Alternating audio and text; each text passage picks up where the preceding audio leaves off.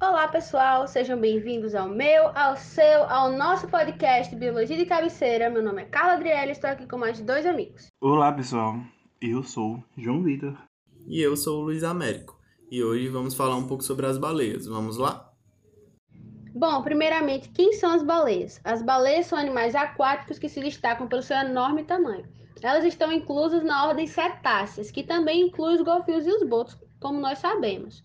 Os cetáceos se dividem em duas subordens, Mysticete e Odontocete. É, Mysticete é aquela que tem as baleias verdadeiras, né? As baleias de barbatana e Odontocete inclui os golfinhos ou as, e as baleias dentadas, como a cachalote, né? Normalmente, né, na verdade, comumente, é, consideram as baleias devido ao seu tamanho. Só que nesse podcast nós vamos considerar baleias apenas misticetes, de acordo com essa classificação Baleias verdadeiras são as baleias de barbatana, tudo bem? Algo interessante de ser citado é que algumas espécies de cetáceos são chamadas de baleias, mas na realidade eles são mais próximos de golfinhos. Tanto as baleias quanto os golfinhos são cetáceos, porém existem algumas diferenças que os separam. As baleias possuem barbatanas para recolher o alimento e são animais enormes, algumas podendo chegar a 33 metros de comprimento. Já os golfinhos possuem dentes para capturar o seu alimento. A outra diferença é que as baleias possuem dois orifícios respiratórios no topo da cabeça e os golfinhos somente um orifício. Ainda assim, existem animais que causam confusão, porque eles estão em um meio termo, como a orca, que é a famosa baleia assassina, e os cachalotes, que são grandes, porém têm as características que os aproximam dos golfinhos. Bom, e quanto à evolução, por muito tempo não se teve uma base de fósseis forte para entender a evolução dos cetáceos. No passado, esses fósseis deram muito trabalho aos taxonomistas por não se assemelharem tanto com os outros mamíferos. Inclusive, eles às vezes até eram considerados répteis. Mas com um banco fossilífero maior foi possível observar as semelhanças com animais como leões marinhos, hipopótamos, contando assim como ocorreu essa história evolutiva através das mudanças que tiveram com o tempo, como a migração da narina, que foi da ponta do crânio alongado para cima da cabeça, a redução das patas, que eram funcionais em espécies mais antigas e que se tornaram bastante reduzidas ou vestigiais em espécies atuais, e a perda do pelo, que facilitou muito a hidrodinâmica desses animais. As baleias, então, seriam a prova viva que a evolução não ocorre de forma direcional. Os mamíferos fazem parte dos tetrápodes, um grupo que saiu do ambiente aquático e ocupou o ambiente terrestre. Mas as baleias mostram um movimento contrário, um grupo com ancestrais terrestres, voltando a ter um hábito completamente aquático, algo visto também em outros organismos, alguns de forma semiaquática, como focas, lontras, ou em plantas aquáticas, que, assim como os cetáceos, também tiveram ancestrais que saíram da água para a Terra, e depois outros ancestrais fizeram um movimento contrário, nos proporcionando essa riqueza de adaptações. Apesar de serem animais extremamente grandes, né, como eu falei anteriormente, as baleias elas vão se alimentar principalmente de pequenos organismos, como crio, que são crustáceos, e pequenos peixes. Esses alimentos vão ficar retidos na boca da baleia através da filtração. Quando a baleia empurra a água para fora, os organismos capturados vão ficar retidos nas cerdas das barbatanas. Outro ponto bastante interessante é que para não se desidratarem né, no mar devido ao excesso de sal, as baleias desenvolveram maneiras de balancear sua hidratação, toda na alimentação. Só que por mais que elas engulam água do mar sem querer, essa solução bastante salina vai estar contida na urina, porque esses animais têm rins bastante potentes. Dando seguimento ao tema alimentação, diferentes espécies podem apresentar estratégias distintas para se alimentar, dependendo do local e do tipo de presas que consomem, podendo capturar seu alimento sozinhas ou utilizando métodos de cooperação. As baleias de barbatanas apresentam três principais estratégias alimentares: o skimming, quando a baleia franca, por exemplo, abre a boca próxima à superfície para filtrar o alimento de forma contínua.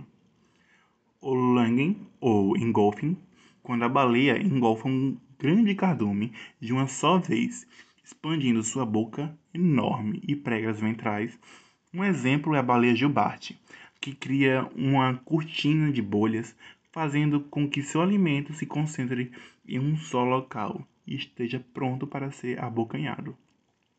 E a última é o suction, quando a baleia cinzenta, por exemplo, succiona o sedimento do fundo para capturar os animais bentônicos associados ao local. Bem, agora vamos falar de algo muito conhecido das baleias, o seu canto. Primeiramente, deve ser lembrado que se comunicar debaixo d'água é um desafio. A luz e os odores não são facilmente transmitidos, por isso é difícil para os animais enxergar ou sentir cheiros. O som, porém, se move cerca de quatro vezes mais rápido na água do que no ar.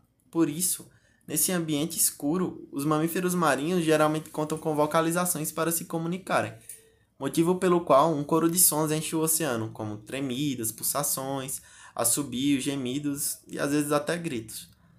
Mas as peças mais famosas dessa sinfonia submarina são as melodias evocativas, ou as chamadas canções compostas pelas baleias, um dos mais sofisticados sistemas de comunicação do reino animal. Bom, como vimos, as canções são mais sofisticadas, então demandam uma complexidade maior. Então, como as baleias conseguem realizar essa proeza? Bem, os mamíferos terrestres, como nós, geram sons movendo o ar sobre as cordas vocais. Então, quando exalam, as cordas vibram.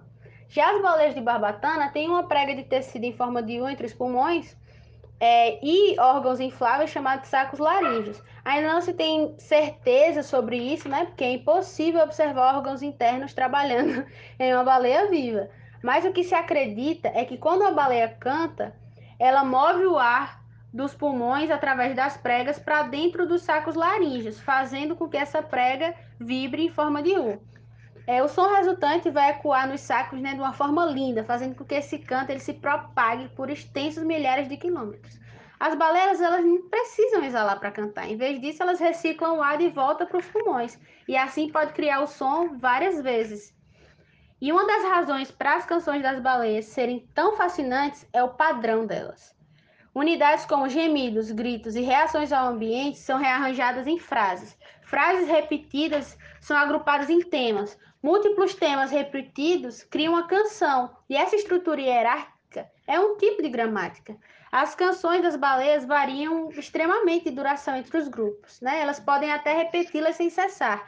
Inclusive, numa sessão gravada usando um microfone submarino, uma baleia jubarte cantou por 22 horas seguidas.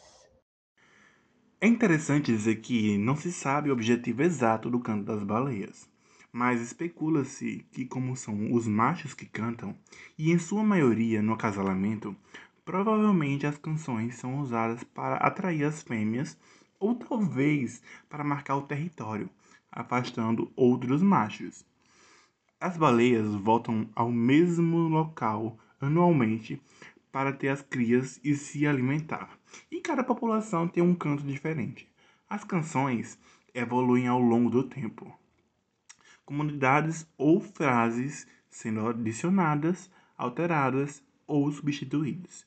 E quando machos de diferentes populações se alimentam em uma certa proximidade, frases sempre são partilhadas. Talvez porque canções novas façam-nos mais atraentes às fêmeas no cio. Além disso, o canto ajuda a rastreá-las. Por exemplo, os cientistas conseguem diferenciar populações das baleias azuis com base no seu canto. Imagina se elas continuarem cantando e formos capazes de continuar ouvindo. Talvez algum dia venhamos a entender o que elas estão dizendo ou até falar baleias, igual a Dory do filme Procurando Nemo. Uma coisa bem conhecida sobre as baleias é que elas migram de águas polares para águas tropicais com o objetivo de manter a pele saudável. Elas podem ir para as águas mais quentes para conservar o calor do corpo, desviando o fluxo sanguíneo da pele. Isso reduz a regeneração das células da pele e interrompe a descamação, deixando a pele descansar, já que normalmente as baleias perdem as células externas do epitélio. Foi descoberto que todas as espécies que vivem nas águas geladas da Antártica migraram até 11 mil quilômetros de ida e volta. A maioria dessas migrações foi rápida. Uma das baleias até completou duas dessas migrações em apenas cinco meses e meio. Os cientistas observaram que as baleias da Antártica possuem na sua pele uma espessa película amarela de diatomáceas microscópicas, e esta acumula bactérias potencialmente prejudiciais. Assim, quando essas baleias viajam para os trópicos, elas também perdem as diatomáceas e voltam limpas. Ou seja, resumindo, as baleias tiram férias em um spa de águas quentes. Outro ponto importante é que, como as baleias se tornaram animais exclusivamente aquáticos, elas também tiveram que se adaptar para se reproduzir nesse ambiente. Dessa forma, né, elas vão se reproduzir por meio de fecundação interna, ou seja, o macho né, vai lá, introduz o espermatozoide dentro da fêmea e o filhote vai se desenvolver dentro do útero da mãe. E após o nascimento, a baleia já é capaz de nadar suave. É, o tempo de gestação ela vai variar de acordo com a espécie só que a média é de 11 a 12 meses. As jubartes, por exemplo, têm um filhote por ano. Já as francas têm um filhote a cada três anos. Então, traz uma reflexão para a gente, né? Que essas populações, tendo um crescimento assim tão lento, devido a danos ou eventos catastróficos, têm uma dificuldade de restabelecer o tamanho populacional. Já que estamos falando de reprodução, uma das principais adaptações das baleias é a amamentação aquática pois, como não possui mamas exteriorizadas, as fêmeas, a partir de pequenas contrações abdominais, jorram leite na água, através de duas pequenas fendas na região ventral, estimuladas por pequenos toques promovidos pelos filhotes. Como o leite da baleia possui uma alta taxa de gordura, em torno de 40%, ele não se dissolve na água. Assim, o filhote consegue abocanhar esse leite e dessa forma o filhote mama em torno de 100 litros por dia. E o período de amamentação de um filhote de baleia dura, em média, 7 meses. Aproveitando esse gancho de reprodução, está sendo estudado se há monogamia nas espécies de baleias. Ainda não se conhece a estrutura socioreprodutiva de muitas espécies, mas a baleia sei, por exemplo, é uma espécie monogâmica e forma casal para o resto de sua vida. Já as, ba as baleias jubartes são três machos para cada fêmea por ciclo, até pelo menos a mãe parar de amamentar o filhote e esse filhote passar a viver sozinho. Já as orcas, que na verdade são odontocetos, são monogâmicas por natureza, e caso o parceiro morra, a, a sobrevivente vai passar o resto de sua vida sozinha. Ainda no âmbito reprodutivo desses animais, vale lembrar que o Livro Mundial dos Recordes considera a baleia azul como o animal com maior pênis do mundo em termos absolutos, já que o maior animal do planeta possui um órgão sexual que pode chegar a 2,7 metros de comprimento e 22 centímetros de diâmetro, além de um peso que varia entre 170 e 400 quilos. O que não é nada demais, né, para um bicho que tem 30 metros de comprimento e 150 toneladas. Mas ao contrário da maioria dos animais, o pênis né, da baleia azul é, ele não fica exposto, ele fica dentro de uma fenda genital e só aparece durante o acasalamento. E quanto à ejaculação, em uma única vez a baleia azul é capaz de liberar nada menos do que 40 litros de esperma. Encerrando esse tópico de ciclo de vida, esses grandes mamíferos têm uma longevidade bastante variada entre os grupos. Alguns, exemplos como a baleia da Groenlândia, pode chegar aos 200 anos sem doenças relacionadas à velhice. A baleia azul pode chegar até 90 anos, a baleia franca do Pacífico até 70 anos e a baleia jubarte em torno de 50 anos. E agora chegamos na parte dos fatos curiosos. A primeira curiosidade que algumas pessoas podem se perguntar é: como as baleias dormem? O sono em cetáceos é bem diferente do nosso eles têm um sono unihemisférico, onde metade do cérebro realmente descansa e a outra metade vai trabalhar, só que em baixa voltagem. Assim, eles permanecem parcialmente conscientes para que possam reagir a algum perigo iminente ou que para que possam obter mais ar quando necessário. O seu corpo é projetado para permitir que ele, eles prendam a respiração por muito tempo. Além de terem uma tolerância aos níveis altos de CO2 no corpo, e um aproveitamento é, de oxigênio muito melhor do que em nós mamíferos terrestres. Em alguns locais foi possível observar baleias jubartes dando longos mergulhos e voltando à superfície, e às vezes até boiando, indicando comportamento de sono. O local e a forma em que os cetáceos dormem varia de acordo com a espécie.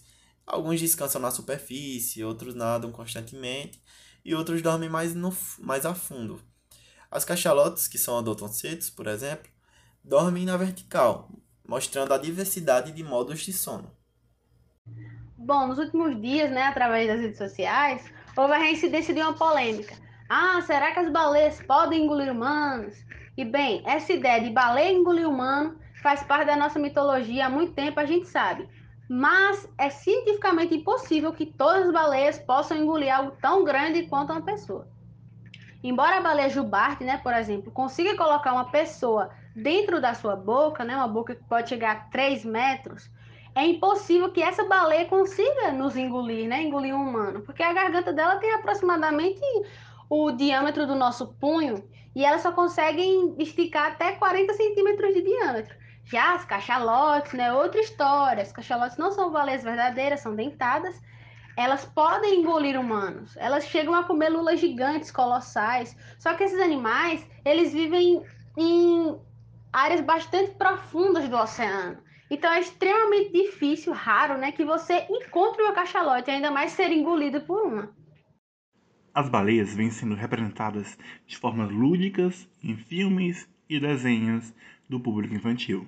Um clássico é as baleias engolindo Pinóquio, e acho que todos já vimos uma representação de baleia esguichando água pela cabeça em algum desenho. Na verdade, as baleias não ejetam um esguicho de água. Elas ejetam ar quente que, ao entrar em contato com o frio da atmosfera, condensa-se, criando uma nuvem de gotinhas de água. Nas baleias maiores, como a azul, esse borrifo pode chegar até 9 metros de altura. Uma coisa bem triste, mas que acontece de, com certa frequência, é o encalhamento de baleias. Mas por que as baleias morrem encalhadas? Por mais que a respiração delas seja através da captura de ar da atmosfera, o corpo gigantesco desses animais adaptados à vida aquática é tão pesado que não conseguem suportar seu próprio peso quando estão fora da água. Assim, o maior problema é a pressão sobre os pulmões, impedindo a sua respiração. Além disso, outros fatores são determinantes para a morte de uma baleia encalhada, como ela vive dentro do mar, não tem glândulas sudoríparas, não conseguindo assim lidar com as altas temperaturas. Além de que a cor escura das baleias e a grande quantidade de gordura fazem com que esse animal superaqueça, e esse calor acaba fazendo com que a baleia desidrate. Para que uma baleia sobreviva ao encalhe, é necessária uma rápida remoção. Entretanto, algumas vezes os danos no corpo do animal são tão grandes que ele não sobreviverá mesmo que volte à água. Nesses casos, é melhor sacrificá-lo do que levá-lo de volta ao mar, aumentando assim a sua dor. Muitas são as razões possíveis para o encalhe das baleias. Alguns par parasitos e doenças afetam seu sistema nervoso auditivo e, consequentemente, sua capacidade de se localizar, bem como ferimentos causados por outros animais, atropelamentos por barcos e navios, além de redes e outros materiais utilizados pelo homem na pesca. E quando as espécies vivem em grupo com líder, se algo acontecer com este e ele perder a sua capacidade de se localizar, pode acontecer o encalhe de todo o grupo, o famigerado encalhe em massa. Alguns pesquisadores relacionam ainda o encalhamento com atividades militares utilizando sonar, que acabam confundindo esses animais. Vale destacar que muitas vezes o animal já se encontra morto ao chegar à praia, por conta de outros fatores, sejam eles naturais ou antrópicos. Outro tópico bastante intrigante é por que as baleias mortas explodem. Bom, Assim como na maioria dos organismos, às vezes pode acontecer de uma baleia morta explodir. Isso acontece porque quando qualquer ser vivo morre, seu intestino e estômago vão continuar trabalhando. Esses órgãos entendem que o corpo ainda está vivo. Assim, há aquele acúmulo de gases, gases como sulfeto de hidrogênio, metano, que junto com a reprodução microbiana da decomposição, vão fazer o corpo inchar, podendo explodir.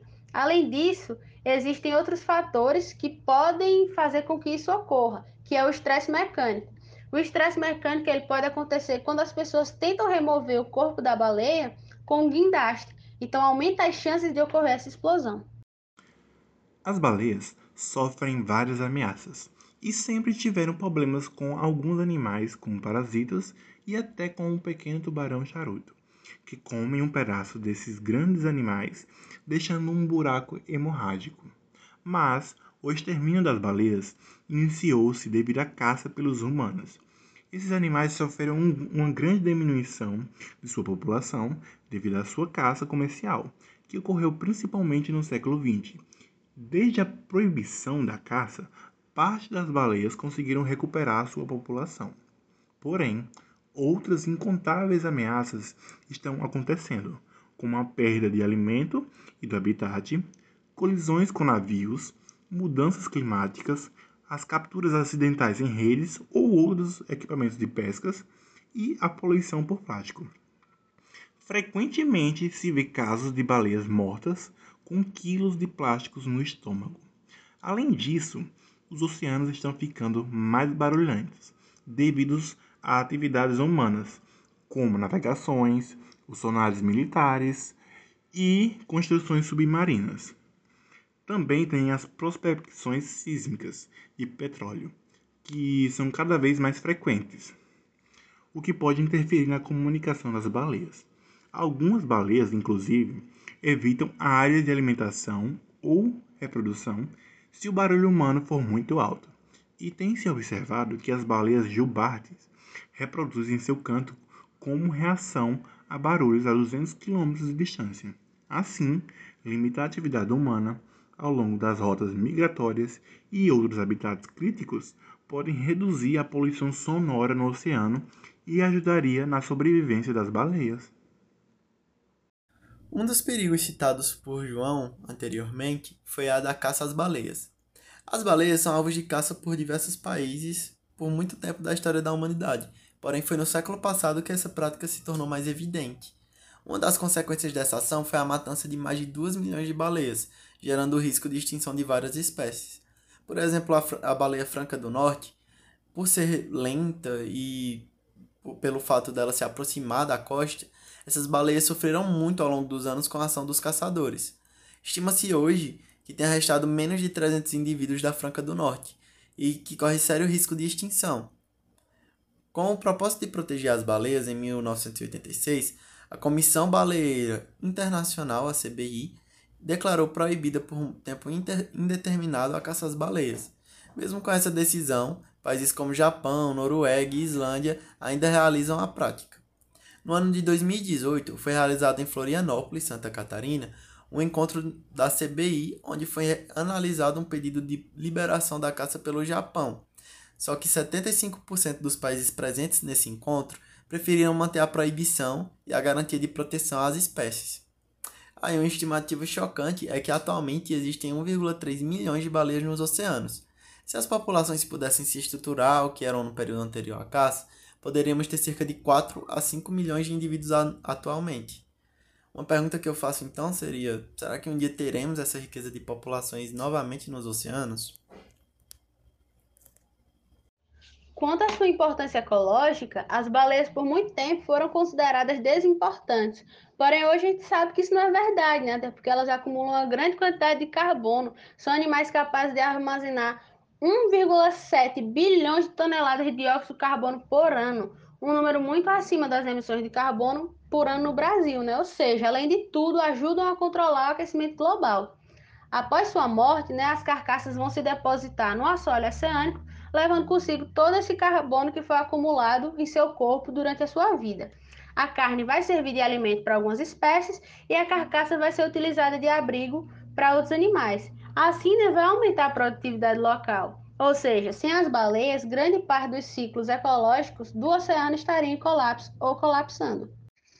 Esses animais são predadores de topo de cadeia, espécies chaves que vão controlar algumas espécies, né, impedindo proliferações descontroladas, evitando que isso afete a biodiversidade. As fezes desses animais também são importantes para o ecossistema, porque elas vão fertilizar o ambiente, propiciando o crescimento de diversas outras espécies do plâncton. Esses dejetos vão ser ricos em ferro, né, podendo ser até 10 milhões de vezes maior do que no próprio ambiente marinho, principalmente no Oceano Antártico, que é pobre em ferro, favorecendo assim, então, o processo de fotossíntese realizado pelo fitoplâncton nos oceanos. Compreendendo o papel ecológico desses animais, né, devido à sua capacidade de acumular grande quantidade de carbono e sua função como espécie-chave, que eu expliquei, além da sua linda história evolutiva como um grupo né, que foi exterminado por nós humanos, é importante que ações de conservação sejam desenvolvidas visando o aumento populacional desses animais incríveis, que, além de tudo, mantém o ecossistema marinho equilibrado e que não merece entrar em extinção após tantos milhares e milhões de anos de evolução por conta da ganância de outra espécie. Então, pessoal, o nosso podcast Biologia de Cabeceira chegou ao fim. Esse podcast foi desenvolvido por alunos do sexto período do curso de Bacharelado em Ciências Biológicas da Universidade Federal do Vale do São Francisco, na disciplina de Deuterostomios 2, ministrada pela professora doutora Rebeca Barreto. Até logo e obrigado pelos peixes!